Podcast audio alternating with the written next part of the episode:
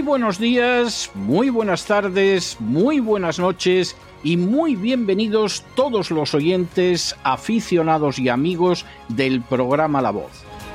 La Voz comienza ahora un nuevo crowdfunding para su décima temporada, la que corresponde a 2023-2024. Lo hace además en unos tiempos en que la libertad está más amenazada que nunca en España, en Hispanoamérica y en el resto del mundo. Una vez más, como en las temporadas anteriores, está en manos de ustedes que la voz deje de emitirse o que por el contrario continúe sus tareas cotidianas. Debido a la crisis económica, al cambio del dólar en relación con el euro y sobre todo a la censura persistente de este programa en las redes con su correspondiente desmonetarización, en esta décima temporada nos vemos obligados a aumentar el objetivo del crowdfunding hasta la cifra de 150 mil dólares. Con esa cantidad, la voz podría cubrir los gastos de hardware, la distribución por Internet del programa, los modestísimos estipendios que recibe el equipo de la voz, integrado por ocho personas, así como los gastos generados por la comisión, las recompensas y los gastos de envío relacionados con el crowdfunding.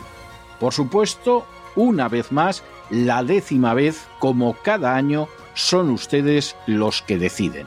Si creen que merece la pena contribuir a la causa de la verdad, de la libertad y de la justicia, como un aporte tan modesto como puede ser el coste de tres cafés o de dos refrescos, si piensan que merece la pena seguir escuchando día a día la voz son ustedes más que bienvenidos a la hora de contribuir al nuevo crowdfunding que permitirá que puedan escuchar este programa una temporada más.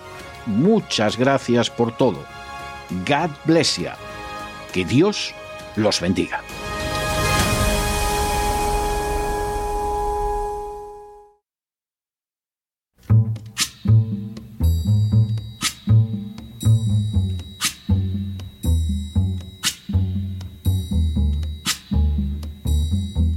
Voz con César Vidal, desde el exilio. When the night has come and the land is dark and the moon is the only light we'll see. No, I won't be afraid. Oh, I won't be afraid just as long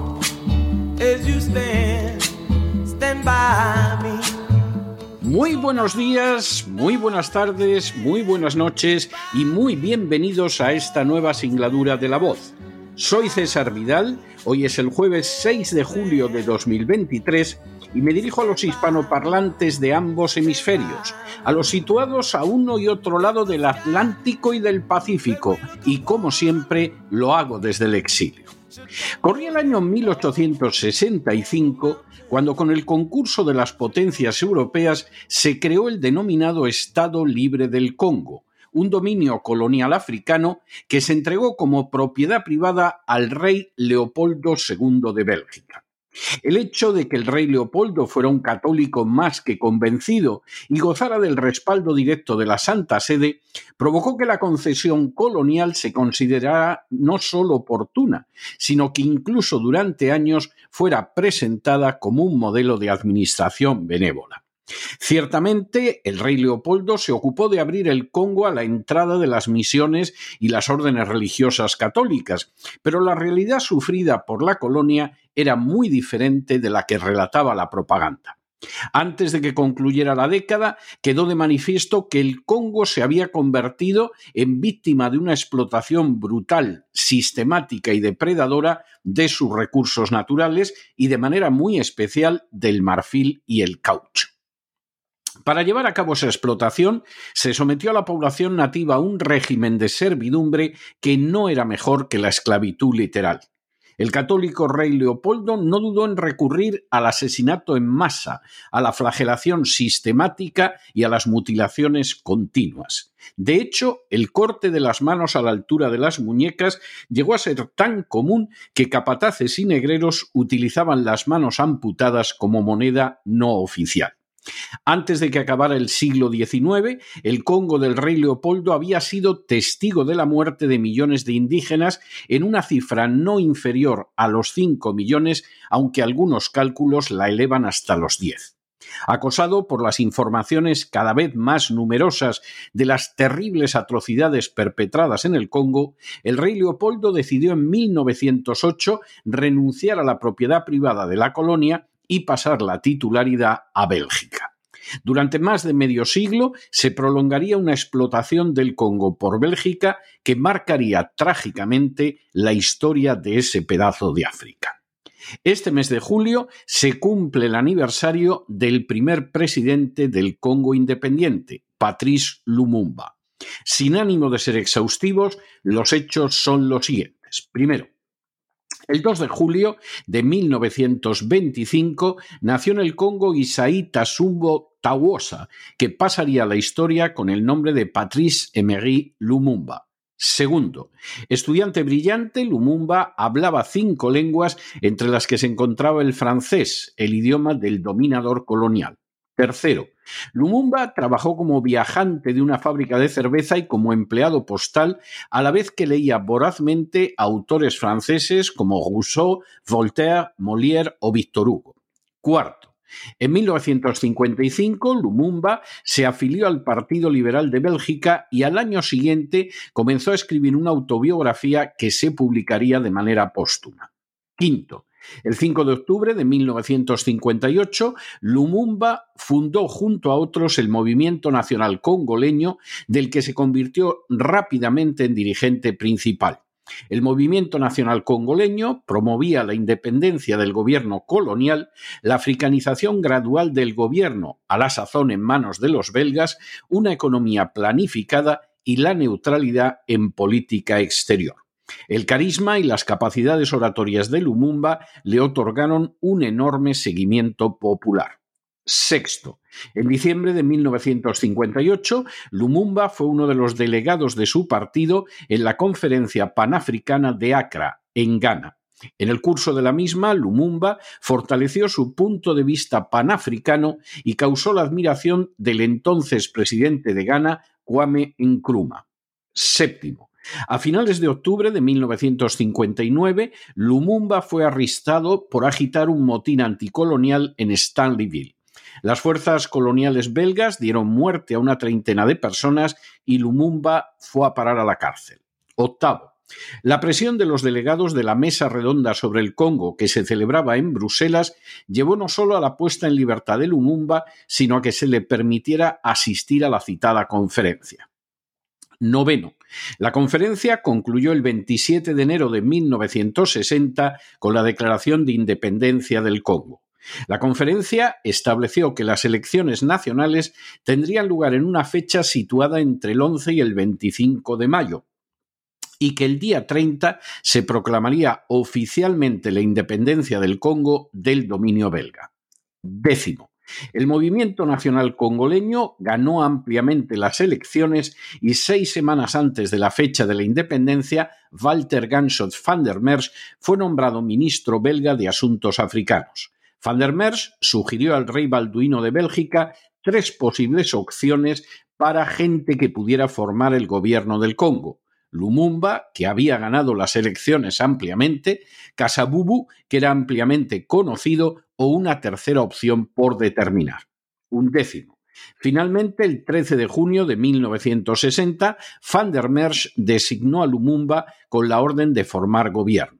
Sin embargo, la tarea se vio obstaculizada por la negativa del cártel de Unión Nacional a formar parte del mismo. El 17 de junio, Van der Merch declaró que Lumumba había fracasado en su misión y el rey Leopoldo designó como nuevo encargado de formar gobierno a Casabubu. Ese paso provocó una reacción contraria de la mayoría de las fuerzas políticas congoleñas, de tal manera que el rey Leopoldo se vio obligado a encargar a Lumumba de nuevo la tarea de formar gobierno. El 22 de junio quedó constituido con una formación plural que incluía a gente de distintas clases, tribus e ideas políticas. Duodécimo. El 23 de junio de 1960, Lumumba pronunció su discurso ante la Cámara de Diputados, subrayando el deseo de mantener la unidad nacional, de obedecer a la voluntad del pueblo y de seguir una política exterior de neutralidad. Décimo tercero.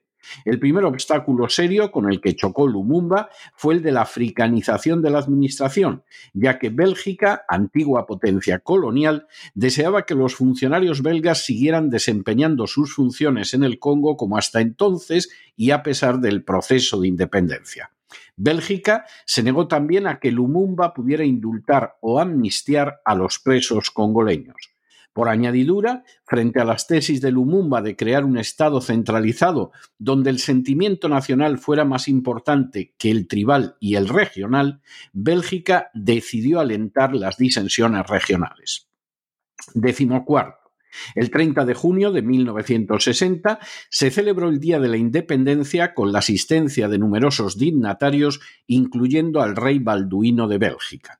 El monarca alabó en su discurso no solo los avances logrados por el colonialismo belga, sino también el genio de su antepasado, el rey Leopoldo. En su discurso, el rey belga se permitió además insistir en que los congoleños no debían reemplazar las estructuras que Bélgica les entregaba. Décimo quinto. Aunque Lumumba no aparecía en el orden del día, improvisó un discurso en el que afirmó que la independencia no se debía a la generosidad de Bélgica, sino a una lucha de lágrimas, de fuego y de sangre indispensable para poner fin a la humillante esclavitud que se había impuesto por la fuerza a los congoleños. La revista Time calificó el discurso de Lumumba como un ataque venenoso y también fue objeto de críticas negativas por la mayoría de los periodistas europeos. Décimo sexto. El 3 de julio, Lumumba decretó una amnistía general que nunca llegó a realizarse. Dos días después, el general belga Emil Janssens, comandante de la fuerza pública, afirmó que la situación de antes de la independencia iba a ser la misma que después. La respuesta a las órdenes del general Janssens fue el estallido de un motín entre los soldados indígenas que no deseaban seguir a las órdenes de oficiales belgas. Décimo séptimo. A fin de restaurar el orden público, Lumumba nombró a la Fuerza Pública Ejército Nacional Congoleño y a su frente designó al congoleño Víctor Lundula y como jefe de Estado Mayor a un soldado llamado Joseph Mobutu que mantenía estrechas relaciones con los servicios de inteligencia de Bélgica y de los Estados Unidos. A pesar de estas medidas, los motines se extendieron por todo el país y el 10 de julio Bélgica envió 6.000 soldados al Congo. Al día siguiente, Lumumba aceptó el paso, condicionándolo a que las tropas belgas se limitaran a defender a sus ciudadanos. Décimo octavo. La intervención armada de Bélgica en el Congo solo contribuyó a crispar más la situación, especialmente cuando el día 11 de julio la Marina belga bombardeó Matadi después de evacuar a sus civiles y causando la muerte de 19 congoleños. Ese mismo día, mientras las tropas belgas iban tomando las ciudades del Congo una tras otra, la región de Katanga se declaró independiente. Semejante paso fue dado con el respaldo de Bélgica y de los Estados Unidos, ya que Katanga era la región más rica del Congo. Décimo noveno. El Consejo de Seguridad de Naciones Unidas, mediante su resolución 143, ordenó la retirada de las tropas belgas del suelo congoleño y también el envío de los cascos azules. Vigésimo.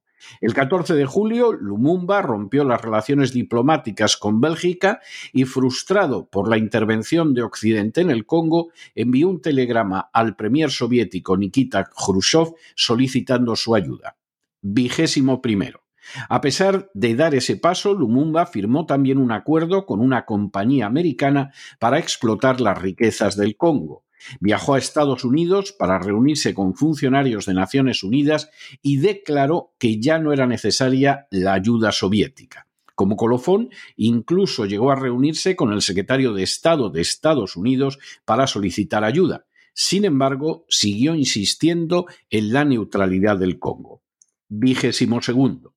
El gobierno belga comenzó a lanzar una campaña ante la opinión pública que presentaba a Lumumba como comunista, antiblanco y antioccidental, campaña que fue aceptada por otros gobiernos occidentales como representando la realidad.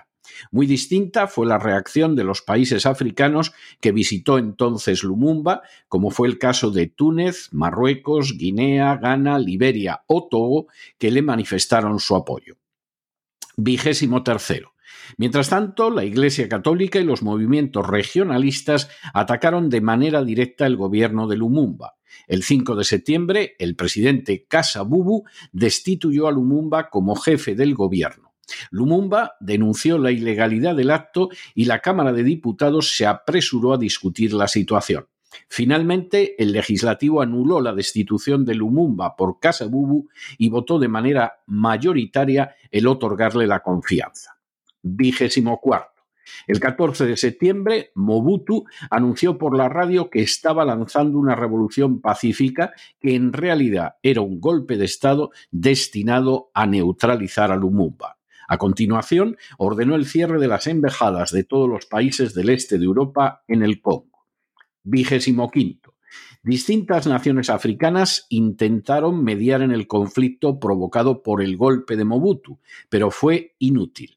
Mobutu, a instancias de Bélgica y de los Estados Unidos, ordenó la detención de Lumumba y el 24 de noviembre la ONU votó por reconocer oficialmente a los delegados de Mobutu. Vigésimo sexto. El 1 de diciembre, las tropas de Mobutu capturaron a Lumumba cuando intentaba huir. Aunque el secretario general de Naciones Unidas exigió que fuera juzgado conforme a la ley, Lumumba fue confinado en condiciones inhumanas en las que incluso se le privó de alimento. Tras ser brutalmente golpeado y torturado, el 17 de enero de 1961, entre las 9.40 y las 9.43 de la noche, en un lugar solitario, Lumumba fue asesinado por un contingente de tropas independentistas de Katanga que actuaban a las órdenes de un oficial belga llamado Franz Versoire. Vigésimo séptimo. Oficiales de la gendarmería belga descuartizaron el cadáver de Lumumba y disolvieron los restos en ácido sulfúrico. El asesinato de Lumumba no fue anunciado hasta muy avanzado el mes de febrero siguiente. Vigésimo octavo. En 1975, el Comité Church del Legislativo americano señaló cómo el jefe de la CIA en aquel entonces, Allen Dulles, había ordenado el asesinato de Lumumba como un objetivo urgente y prioritario. Vigésimo noveno. En 2001 se informó también de que la CIA había intentado previamente asesinar a Lumumba recurriendo al veneno, pero como en otros casos anteriores y posteriores, el intento de asesinato por veneno fracasó. Temerosa de que Kennedy pudiera instar a poner en libertad a Lumumba, la CIA procedió a su asesinato tres días antes de la inauguración presidencial el día 20 de enero, y no se informó a Kennedy de los hechos hasta el 13 de febrero siguiente. Y trigésimo, Mobutu, el dictador implantado por Bélgica, Estados Unidos y con el respaldo de los servicios secretos británicos, se mantendría en el poder entre noviembre de 1965 y marzo de 1997, en que se vio obligado a retirarse. Durante su presidencia, la violación de derechos humanos y el saqueo de las riquezas del Congo por parte de instancias internacionales fueron sistemáticos y constantes. La historia del Congo constituye un auténtico paradigma de los tratos entre naciones que se ocultan siempre a la opinión pública. Convertido en propiedad privada del criminal rey Leopoldo de Bélgica, durante años se presentó como un ejemplo de poder colonial benévolo que se ocupaba además de que los nativos conocieran la única iglesia verdadera, la católica, fuera de la cual no hay salvación. La realidad, sin embargo, era que el Congo y su población eran objeto de una explotación genocida de la que se beneficiaron de manera especial la corona belga, la Iglesia católica y determinadas compañías mercantiles. Cuando al cabo de unos años se supo cómo el orden católico del Congo implicaba la flagelación, la mutilación y la ejecución de millones de nativos, nada cambió. Simplemente la titularidad del territorio africano pasó del monarca belga a Bélgica. El final de la Segunda Guerra Mundial precipitó el inicio de la descolonización, quizá porque parecía absurdo jactarse de haber derrotado a un nazismo racista a la vez que se mantenían imperios coloniales también profundamente impregnados por el racismo y la explotación. El Congo ansiaba también la independencia y Lumumba se convirtió con facilidad en un símbolo de la misma. Sin embargo, Lumumba, al que se acusó injusta y falsamente de ser comunista, no estaba dispuesto a tolerar la injerencia colonial en una nación ya independiente. Se declaró neutral en política exterior y pretendió incluso crear un sentimiento nacional propio de una nación libre, independiente y soberana aliada con el resto de las naciones del continente. La riqueza del Congo y la política de bloques iban a impedir de manera tajante que la visión panafricanista de Lumumba avanzara. Desde el principio, la antigua potencia colonial, Estados Unidos y Gran Bretaña, decidieron que era intolerable el proyecto de Lumumba. Ni se iba a tolerar su neutralidad internacional ni se iba a permitir que las riquezas nacionales fueran aprovechadas por los congoleños, ni se iba tampoco a dejar que impidiera un saqueo de décadas. Los planes para asesinar a Lumumba, el apoyo a los movimientos independentistas y la utilización de nativos al servicio de los servicios de inteligencia extranjeros constituyeron una realidad innegable desde antes de la independencia. Cuando ésta llegó, Lumumba solo encontró obstáculos hasta que finalmente fue derrocado por un golpe militar, detenido, torturado y ejecutado salvajemente. En su lugar no vino ni la democracia ni la libertad, sino una brutal dictadura militar que permitió que las riquezas del Congo fueran saqueadas impunemente y de manera sistemática por instancias multinacionales. Incluso cuando un viejísimo Mobutu desapareció de la escena, el Congo volvió a verse sumido en guerras en las que han muerto millones de personas y de las que no se informa nunca solo para poder ser expoliado de manera sistemática. Sin duda, se trata de una verdad oculta, pero esa verdad debe salir a la luz para comprender el aborrecimiento con el que son contempladas ciertas potencias coloniales y los mismos Estados Unidos. Unos Estados Unidos que cometieron el inmenso error de no apoyar a naciones que, como ellos mismos, se habían librado del yugo colonial, y que a ese inmenso error añadieron el de aliarse con los antiguos imperios. Se trata de errores históricos que a corto plazo pueden parecer beneficiosos, pero que a larga distancia solo provocan un resentimiento y un aislamiento internacional crecientes. Pero no se dejen llevar por el desánimo o la frustración, y es que a pesar de que los poderosos muchas veces parecen gigantes, es solo porque se les contempla de rodillas, y ya va siendo hora de ponerse en pie. Mientras tanto, en el tiempo que han necesitado ustedes para escuchar este editorial, la deuda pública de España ha aumentado en más de 7 millones de euros. Por cierto, una cantidad no pequeña destinada a una ayuda internacional que jamás llega a su destino. Muy buenos días, muy buenas tardes, muy buenas noches. Les ha hablado César Vidal desde el exilio. Que Dios los bendiga.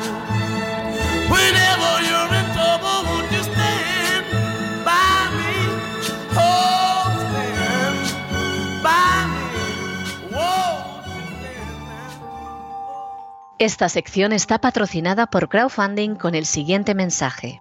Nuestro Señor Jesucristo, el único Dios verdadero, es misericordioso y nuestro Salvador.